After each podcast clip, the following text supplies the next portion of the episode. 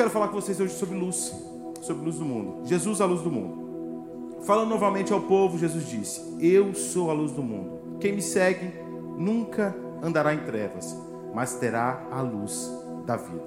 Senhor, a tua palavra, Jesus, ela é suficiente, ela transforma as nossas vidas. A tua palavra, ela é luz. E eu te peço que a tua luz venha nos iluminar nessa noite, que nós venhamos aprender mais de ti, saímos aqui transformados pelo teu espírito, pela tua palavra, no nome de Jesus. Meus irmãos, eu tenho que confessar uma coisa antes de começar a pregar. Eu não gostava muito do Natal.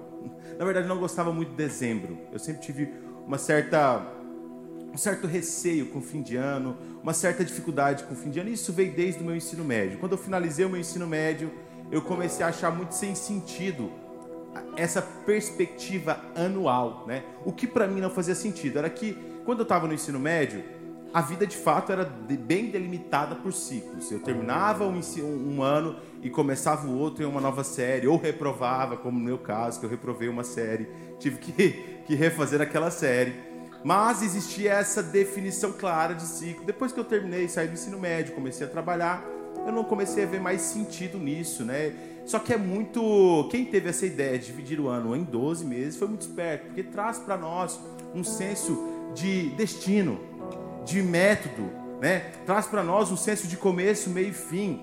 A gente começa o ano é, com projetos, com planos, no meio do ano a gente já está mais cansado, todo mundo chega no fim do ano meio de arrasto, mas de forma mágica estamos renovados em janeiro para um ano novo, né? Apesar de os acontecimentos se repetirem, a vida se repetir, é, os acontecimentos não mudam tanto, mas em nossa mente tem esse estigma de algo novo. E eu nunca gostei muito de ano novo, assim, nunca gostei muito de dezembro, justamente por esse cansaço. E isso se amplificou quando eu depois que eu saí do ensino médio, comecei a trabalhar, eu fui trabalhar em shopping. Durante muitos anos eu trabalhei em shopping. E eu comecei a ter aversão a fim de ano. Aversão mesmo. Eu não suportava fim de ano. Dezembro era um mês que me dava muita angústia. Por quê? Era o mês que eu trabalhava igual um relógio. Eu trabalhava de 14 horas por dia, os 30 dias, 29 dias de dezembro. Começava a trabalhar nesse, nesse, nesse turno em novembro, ficava 90 dias sem tirar folga, porque eu precisava de comissão. Eu ganhava comissão e o supra-sumo do, Natal, do, do, do, do shopping é o fim de ano. E depois de muitos anos trabalhando em shopping, eu criei uma aversão completa a fim de ano. Eu não gostava, não participava de festas, não participava de nada. Era o mês que eu estava mais estressado, o período do ano que eu estava mais estressado, cansado. Eu, assim, eu estava sempre fadigado. E tadinha da minha esposa, né? Meu Deus desses 29 dias que eu trabalhava de dezembro, eu separava o dia 25 e o dia 31 de dezembro para dormir. Eu não fazia mais nada. Enquanto o pessoal estava lá comendo, para ali, para lá, nas festas, eu estava dormindo, porque eu estava exausto, esgotado. E essa vida de trabalho, de shopping, fez com que eu abraçasse uma versão meia, meio distorcida do Natal, né? Eu criei não só a versão ao período, eu também comecei a, a, ter uma certa militância contra os elementos do Natal, né? Aquele puritanismo, não, árvore de Natal representa, não sei o que, não sei o que. Não, não vai colocar elementos do Natal na minha casa. Nunca teve árvore de Natal na minha casa, né? Nunca deixei ter nada, árvore de Natal. A minha esposa me deu o apelido de Grinch. Quem lembra daquele filme do. Lembra do Grinch? A barrigona, grandão, meio ranzinza. A minha esposa sempre me chamava de Grinch. Por quê? Porque além de ter esse estereótipo do Grinch, eu também não gostava de Natal como o Grinch do filme. E com isso, depois de sair do shopping, obviamente que parte dessa aversão se arrefeceu com a diminuição da minha carga horária. Eu não trabalhava mais tanto em dezembro e eu comecei a gostar um pouquinho mais de dezembro. Mas não cedia, não cedia. E no ano passado, a minha esposa olhou para mim e disse: Amor, vamos fazer um presépio aqui em casa? vamos fazer um, uma árvore de Natal? Eu olhei para ela, falei, ok, amor, vamos lá, cedi um pouquinho. Pela primeira vez na minha casa, ano passado, teve uma árvore de Natal e um presépio. A minha esposa, que não é boba nem nada, ela, nesse ano, ela já entrou, foi com tudo, né? Esse ano tem árvore de Natal, pisca-pisca, presépio. Nós temos um filho de um ano e meio. Ela fez todo o calendário do advento para a gente fazer junto. É, e comprou ainda pijamas iguais de Natal para mim, para ela e para o meu filho. Imagina só. e me fez tirar foto ainda. Só não comprou o gorro, né? Graças a Deus. É, o gorro era a cereja do bolo, né? Gorrinho de Natal, ou o gorrão no meu caso, né? Um gorro maiorzinho de Natal. Eu. E, e assim, eu vou confessar para vocês que apesar de não ter mais essa versão, né, de, de, de, nunca ter tido essa, esse encanto pelo Natal, eu mudei muito a minha concepção sobre a importância do Natal. Por quê? Gente, se não for os cristãos para comemorar o Natal, não vai ser o mundo que vai comemorar. Se não forem nós, os cristãos, para lembrarmos do nascimento de Jesus e de forma devota, piedosa, entender e ensinar as crianças sobre o significado real do Natal, não vai ser a TV que vai ensinar, não será a internet que vai ensinar, não serão as celebridades que irão ensinar, não será no TikTok que o seu filho aprenderá qual é o verdadeiro significado do Natal. O Natal é a pessoa de Jesus Cristo de Nazaré, a segunda pessoa da Trindade, o Deus encarnado, aquele que morreu por mim e por você. Ele é a luz do mundo. Jesus Cristo é a luz das nações. O Natal é extremamente importante porque ele traz para nós justamente essa perspectiva do que é a vida. Eu fiz uma série de viagens esse fim de ano e uma dessas viagens eu cheguei em casa, estava todo mundo dormindo, entrei como um, um agente secreto, pisando devagarinho, troquei a minha roupa e estava muito cansado, tinha viajado muitas horas, sentei no sofá e fiquei ali no escuro um pouco e de repente a luzinha brilhou. O pisca-pisca brilhou. E é pisca-pisca, gente. É pisca-pisca, é pisca-pisca. Olha, o vagalume entra ali, ele fica maluco. É luz. E aquilo tocou muito meu coração, porque em um momento de oração, sentado no meu sofá, naquele, naquela escuridão total, o silêncio da noite, aquela luz trouxe clareza para aquele ambiente. E eu entendi um pouco mais do que é Jesus na nossa vida. Jesus é essa luz que entra na nossa vida, na nossa existência, em momentos pontuais ou em um momento pontual da tua conversão e traz luz àquilo que é escuro antes daquele pisca-pisca brilhar, eu não estava vendo nada, eu estava sentado, vendo formas, vendo é, somente nuances, mas quando a luz brilhou, eu pude ver, ver aquele ambiente, ver os objetos daquele ambiente, saber a direção em que eu poderia tomar para não me machucar, não esbarrar nas coisas. Aquilo ali me ensinou quem é Jesus nas nossas vidas, aquele momento de muita simplicidade Acho que eu estava meio dopado pelo cansaço. Eu olhei e comecei a refletir nesse texto que eu quero trazer para vocês hoje. Jesus como a luz do mundo. Nós não podemos, gente, nós não podemos olhar para a pessoa de Cristo e esquecer da sua divindade. Nós não podemos nos relacionar com Cristo diminuindo quem Ele é. Nós não podemos nunca, ao citar o nome de Jesus, esquecer que Ele é Deus e que Ele nos deu a salvação. Nós nunca podemos dar qualquer passo nas nossas vidas sem ter a ciência de que Cristo é quem nos dá clareza na existência. Efésios diz que nós éramos mortos em nossos delitos e pecados Antes de Cristo entrar na sua vida, você era morto. Antes de Cristo trazer clareza para a sua existência, ser a luz da sua vida, você era morto, mas é na divindade de Cristo, no sacrifício vicário do nosso Senhor, que nós adquirimos vida. Olha só, a sua existência não faz sentido sem Jesus se não for a divindade do nosso Senhor, a sua existência não faz sentido. A luz é um elemento fundamental para os homens. Não é à toa que Jesus chegou e disse: Eu sou a luz do mundo. Sem luz não existe sociedade. Sem luz não existe progresso. Sem luz não existe crescimento. Platão, na sua alegoria da caverna, ele traça o homem com o conhecimento o homem que atingiu o conhecimento como aquele homem que atingiu a luz, aquele que saiu da escuridão da caverna.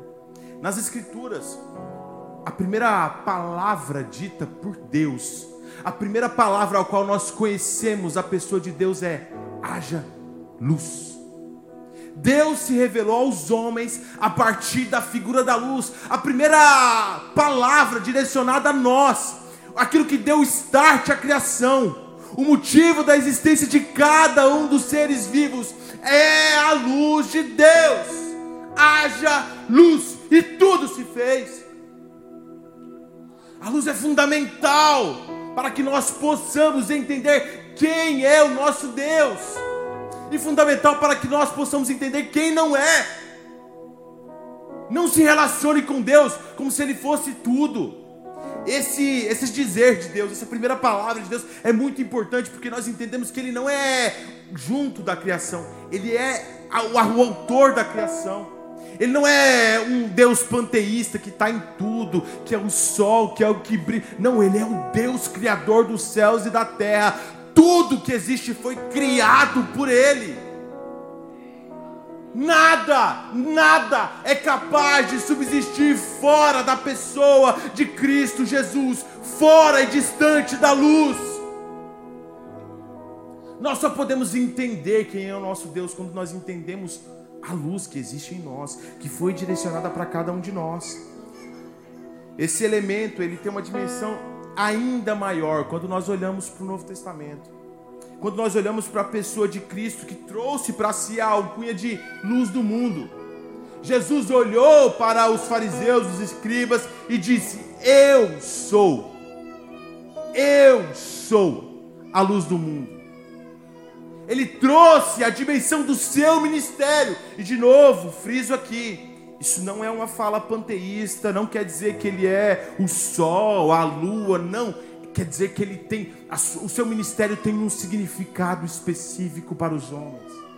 Ele é aquele que traz luz à existência de todos os homens. Jesus disse, disse isso em um momento muito oportuno. Ele estava na festa dos tabernáculos, e nessa festa tem-se por hábito acender lâmpadas como alusão à coluna de fogo que trouxe calor para os homens que estavam andando no deserto durante o êxodo. E Jesus, ao dizer isso, nesse momento específico, ele traz o significado completo do que foi aquilo ali. E para nós é importante uma contextualização, porque nós hoje, dois mil anos depois, nós temos às vezes uma relação um pouco distante com a palavra luz. Por quê? Luz para a gente está muito ligado a esse elemento que fica no teto, no alto, que tem como única função trazer o quê? Clareza, luminosidade. No contexto do primeiro século, no contexto de Cristo, a luz não se resumia a isso. A palavra no original aqui, fós, não se resumia a esse elemento distante no teto que tem como única funcionalidade iluminar. Era impossível você desassociar a luz de tudo aquilo que ela trazia. Primeiro, o elemento clássico de luz, além do sol, era o fogo. Era o fogo. Era o fogo que trazia clareza, que trazia é, conhecimento. O fogo que trazia conforto. Aqueles homens se lembravam da importância daquela coluna de fogo que guiou o povo para fora do Egito como um elemento de conforto, de direção. Porque foi aquela coluna de fogo que possibilitou os homens a sobreviverem ao deserto. Foi aquela coluna de fogo que trouxe conforto para aqueles homens. Foi aquela coluna de fogo que proporcionou àqueles homens uma fuga do frio que era evidente, eminente no alto, na alta noite do deserto. O frio que matava. De igual modo, Cristo Jesus é a luz espiritual que nos traz e nos possibilita nos alimentarmos dele. Sem o efeito da luz de Cristo nas nossas vidas, nós somos incapazes. De igual modo, sem o efeito do fogo, nós somos incapazes de cozinhar determinados alimentos. Assim, sem o efeito de Cristo, da luz de Cristo, nós somos incapazes de nos alimentar da palavra que é viva e eficaz sem o elemento do fogo de Cristo, da luz de Cristo, que abraça nossas almas, nós vivemos de relacionamentos passageiros. Nós somos incapazes de conhecer o verdadeiro aconchego. Sem o elemento da luz de Cristo, a nossa vida espiritual é uma, uma presa fácil para predadores da noite. Naquele ambiente, aquele ambiente de deserto, a luz não servia só para direcionar o caminho, também afugentava os predadores da noite, as serpentes, os escorpiões. Assim, a luz de Cristo, quando resplandece nas nossas vidas, afugenta toda ação maligna, afugenta toda ação espiritual demoníaca, afugenta todos os predadores espirituais que tentam destruir as nossas vidas. Esse é o Cristo ao qual nós servimos, aquele que nos protege por completo. Fora de Cristo não existe a possibilidade de uma vida espiritual. Fora da luz de Cristo é impossível você sobreviver aos terrores da noite. Fora da luz de Cristo você nunca irá encontrar um aconchego eterno. Fora da luz de Cristo, todos os relacionamentos são passageiros. Todas as vivências são humanas. Fora de Cristo, tudo, tudo é morte.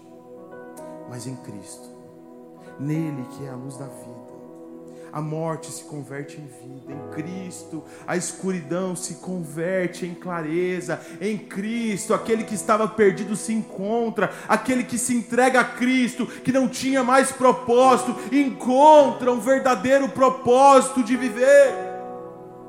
Entenda, Jesus é a luz do mundo. João, o mesmo João que a gente leu, no capítulo 1 no ponto inaugural do seu evangelho, ele cita até o verso 9, pelo menos cinco vezes, essa mesma palavra foz, a palavra luz. Eu quero ler com vocês. Diz assim: ó, No princípio era o Verbo, o Verbo estava com Deus, e o Verbo era Deus. Ele estava no princípio com Deus. Todas as coisas foram feitas por ele, e sem ele nada do que foi feito se fez. Nele estava a vida, e a vida era a luz dos homens e a luz resplandece nas trevas, e as trevas não a compreendem. Houve, houve um homem enviado de Deus, cujo nome era João. Este veio para o testemunho daquele que testificasse da luz, para que todos crescem por ele. Não era ele a luz, mas veio para que testificasse da luz. Ali estava a luz verdadeira que ilumina a todo homem que vem ao mundo. Aqui, João nos apresenta quem é Jesus, a luz verdadeira. Jesus não, não é como essas luzes do mundo, que se apagam, que são fajutas, que trazem uma sensação de completude para o seu coração, mas que no fim vai te trazer frustração. Jesus é uma luz que preenche o seu ser completamente, e nada é capaz de apagar essa luz. Quando você entende isso, quando você entende a sua incapacidade de produzir luz própria, quando você entende a sua capacidade de produzir salvação para a sua vida, quando você entende que você sem Cristo é morto, você sem Cristo é perdido, você consegue então entender o peso e a importância de Jesus para a sua vida. Você começa a amar Jesus de uma forma diferente. Você começa a valorizar a luz de uma forma diferente. Eu quero contar uma história para vocês. Quem é que conhece o cantor Clayton Queiroz? Aquele que é cego, toca violão. Uma das vezes que ele veio aqui, fui levar ele no aeroporto. Conversa vai, conversa vem. Ele é cego, né? E ali, naquela ânsia de servir a ele e tal, ele virou e falou assim: Chefe, me dá o violão. Eu falei, qual? O vermelho? Ele era cego. Ele olhou para mim assim e ficou tipo, é o com hard case, que é aquele case duro. Assim somos nós espiritualmente sem Jesus. Nós somos incapazes de distinguir o que é vermelho, o que é verde, o que é azul. Sem Jesus você é cego, ataviado pelo mundo. Sem Jesus você é preso pelas correntes dessa existência. Que miserável vida é viver pelas coisas dessa terra.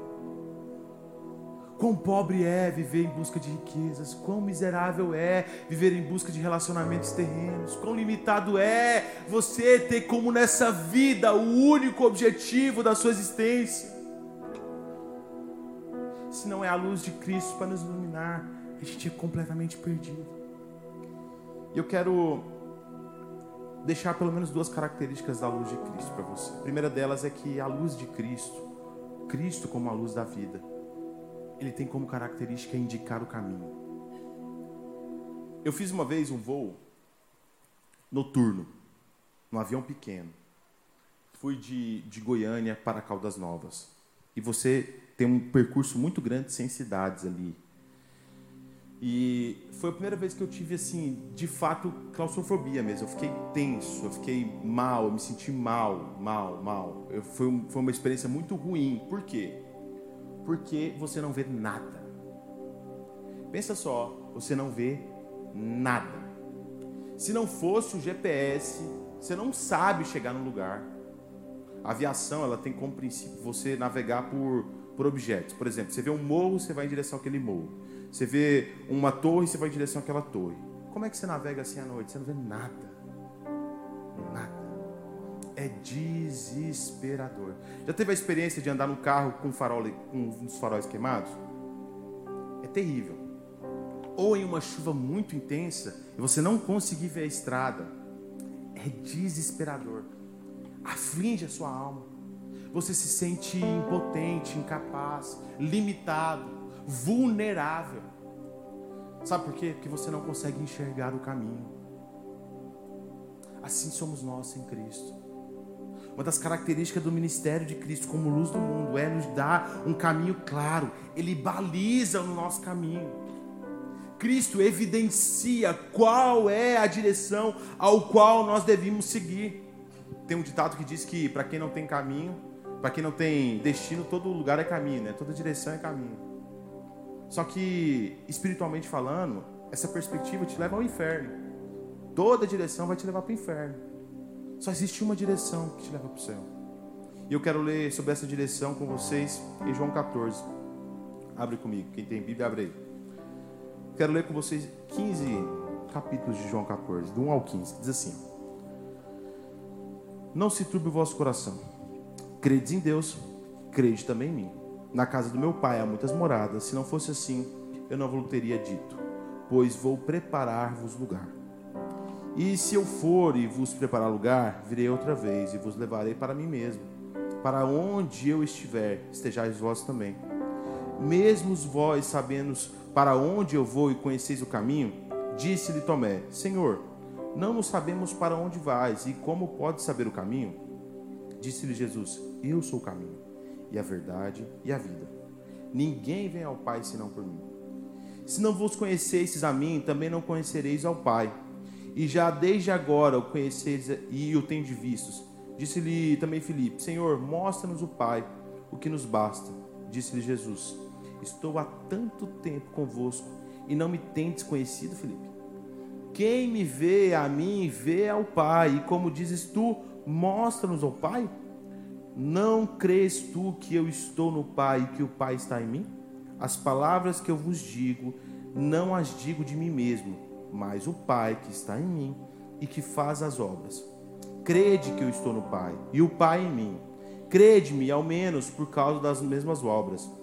Na verdade, na verdade, vos digo que aquele que crê em mim também fará as obras que eu faço, e as fará maiores do que essas, porque eu vou para o Pai. E tudo o quanto perdis em meu nome, eu os farei, para que o Pai seja glorificado no Filho. Se perdides alguma coisa em meu nome, eu farei se me amardes, guardareis os meus, e guardareis os meus, os meus mandamentos, e eu rogarei ao Pai, e ele vos dará outro consolador, para que fique convosco para sempre. Jesus, ele é o único caminho capaz de nos trazer contato, relacionamento e direção e destino real. O mundo, ele tem como característica nos dar destinos falsos. Por exemplo, busque a prosperidade. Não que, aproveitando a fala da nossa irmã, não que seja errado buscar é, prosperidade. Na verdade, nós precisamos buscar progresso na nossa vida. Mas você precisa saber o porquê que você busca, o destino daquele, daquela busca. Porque senão, você vai ficar a pessoa mais rica do mundo. E a consequência disso vai ser, sabe o quê? Vazio. Busque conhecimento, seja alguém sábio. Se você buscar de forma leviana e mundana, de forma cega, você vai buscar, irá encontrar, irá encontrar também vazio. Busque um relacionamento. Se você buscar pelos seus prazeres, você vai encontrar, irá encontrar também vazio. O fim da existência do homem sem Deus é sempre o vazio. Todos os nossos erros, eles estão alocados em um lugar onde nós buscamos uma direção, traçamos um caminho, buscamos um objetivo distante da vontade do projeto de Deus. O nosso sofrimento reside aí. As nossas frustrações residem aí. Os nossos fracassos moram em uma busca para longe da direção de Deus, para uma busca distante do destino ao qual Deus preparou para nós. Precisamos entregar o nosso caminho ao caminho Precisamos entregar a nossa busca e os nossos anseios ao destino único que é Jesus Cristo, pois somente Jesus, como a expressão do caminho em direção ao Pai, é um caminho iluminado. Todos os outros caminhos distantes de Cristo são caminhos escuros, de trevas e que nos conduz ao inferno, nos conduz ao sofrimento, nos conduz à frustração, nos, nos conduz à incredulidade Jesus, ele é o único caminho. Jesus, ele é a única direção plausível. O salmista, no Salmo 19, diz: Lâmpada para os meus pés é a tua palavra. Lâmpada é a tua palavra que ilumina os meus passos e luz que clareia o meu caminho. Essa é a expressão do Pai em Cristo Jesus que nos dá direção, que nos dá direção, clareia o nosso caminho. Talvez você veja aqui essa noite com o seu coração tenso. Talvez assim como os discípulos, você estava com o seu coração pesado. Quando Jesus disse que ele era, é, ele era o caminho, antes ele já tinha anunciado que o traidor estava entre eles e já tinha anunciado que Pedro iria negar a Cristo. Era um momento de tensão, era um momento de preocupação, era um momento muito, muito, muito, muito delicado naquele núcleo, naquele ambiente dos discípulos. Mas Cristo começou dizendo: Não se turbe o vosso coração, eu sou o caminho. Se nessa noite você veio com seu coração pesado, se nessa noite, nesse fim de ano, você está com o seu coração preocupado, eu te digo: não se preocupe, Jesus é o caminho. Não se turbe o seu coração, não se deixe ser assaltado pela tristeza. Não deixe a sua vida ser assaltada pela indiferença. Não deixe as frustrações tomar todo o seu ímpeto e o seu ânimo. Entregue o seu caminho ao Senhor. Se disponibilize a caminhar no caminho que é Cristo. Se deleite na luz que é Jesus Cristo e veja a sua vida ser transformada. Não existe outra possibilidade de transformação. Não existe outra possibilidade de se andar em luz a não ser em Cristo Jesus. Que nessa noite você venha entender. Que nessa noite você venha descansar o seu coração. E acima de tudo, que nessa noite você venha colocar as plantas dos seus pés completamente no caminho que é Cristo. Isso não quer dizer que esse caminho é isento de trepidações. Isso não quer dizer que não tenha buracos nesse caminho. Tem constâncias, dificuldades, problemas, como tudo na vida, mas esse caminho é o único caminho que te garante a genuína felicidade. Um relacionamento não pode te garantir. Todo o dinheiro do mundo não pode te garantir. O emprego dos seus sonhos não é capaz de garantir a felicidade. Filhos, relacionamento, cargo, posição, nada disso é. A verdadeira felicidade só vem junto daqueles que entendem e amam o caminho que é Cristo Jesus. E por fim, quero falar com vocês sobre a característica de Cristo como luz do mundo que traz clareza de propósito. Hoje, uma das características mais comuns nessa geração é não ter clareza no propósito. Por que, que você vem para a igreja? Não sabe. Ah, porque eu sou crente. Por que você acorda todo dia para trabalhar? Ah, porque eu preciso pagar a conta. Eu fiquei extremamente tocado com o testemunho da nossa irmã. Enquanto ela falava, Jesus veio confirmando muito essa mensagem no meu coração. Porque quanto é, como é frustrante. Eu caminhei durante muito tempo na minha vida assim, sem nenhum propósito, dia após dia, dia após dia. Trabalhava para pagar minhas contas, porque eu precisava trabalhar. Tinha minha profissão, principalmente depois que eu saí da aviação. Foi um tempo assim, foi um ano e meio mais tenebroso da minha vida, muito frustrado, muito triste. Frustrado porque não tinha dado certo, frustrado porque a aviação tinha quebrado, porque eu tinha investido todo o meu dinheiro ali, porque eu era novo ainda, recém-casado, frustrado porque eu sonhei tanto, tanto, tanto, tanto com aquilo, frustrado, frustrado. Frustrado em ver as pessoas que começaram junto comigo, mas porque era rico e filho de piloto, estava lá voando, e eu, que era um quebradinho, não conseguia voar, não tinha nenhum contato. Frustrado, frustrado, frustrado. Mas quando eu entendi e Cristo me iluminou novamente. Eu entendi o plano dele na minha vida. Tudo isso se converteu em alegria, experiência. Eu olho para trás e não tem uma marca de ferida disso. O que já me machucou bastante. Hoje não tem uma marca de ferida na minha vida. Entender o propósito, entender a luz de Cristo na nossa vida, entender o porquê nós somos criados, qual é o teu chamado, vai trazer salvação para a sua existência. Viver sem propósito é terrível. Mais terrível ainda é viver com um propósito passageiro. Viver com um propósito mortal. Estava escutando alguns vídeos no YouTube. O algoritmo me indicou para um vídeo de um menino, que deve ter uns 25 anos, 27 anos, professor de história, chamado Ian Neves. Ele é comunista assumido, professor de história e doutrina vários meninos no, YouTube. Ele tem o canal dele tem 160 mil seguidores. Foi criado em julho desse ano. Já tem 160 mil é, seguidores. E ele é, é, é, professor de história comunista mesmo. Ensina sobre leninismo, sobre marxismo cultural e tal. E ele fez esse vídeo que o algoritmo me indicou. Tinha como título o seguinte: Como não perder a esperança. Na hora que eu olhei assim, falei: eu vou ver isso. Vamos ver o que é isso aí. Ele começa dizendo o seguinte nesse vídeo, ó. O comunismo me deu razão de existência, razão de luta, por transformar a angústia em vontade de atuar. O ato de me organizar me deu o ímpeto que faltava para eu conseguir converter toda essa angústia e dor em vontade de atuação. Essas foram as primeiras palavras dele no vídeo. A partir disso, eu fui ver os comentários. 430 comentários. Esse vídeo tem um dia que foi postado. Um dos comentários diz assim, ó.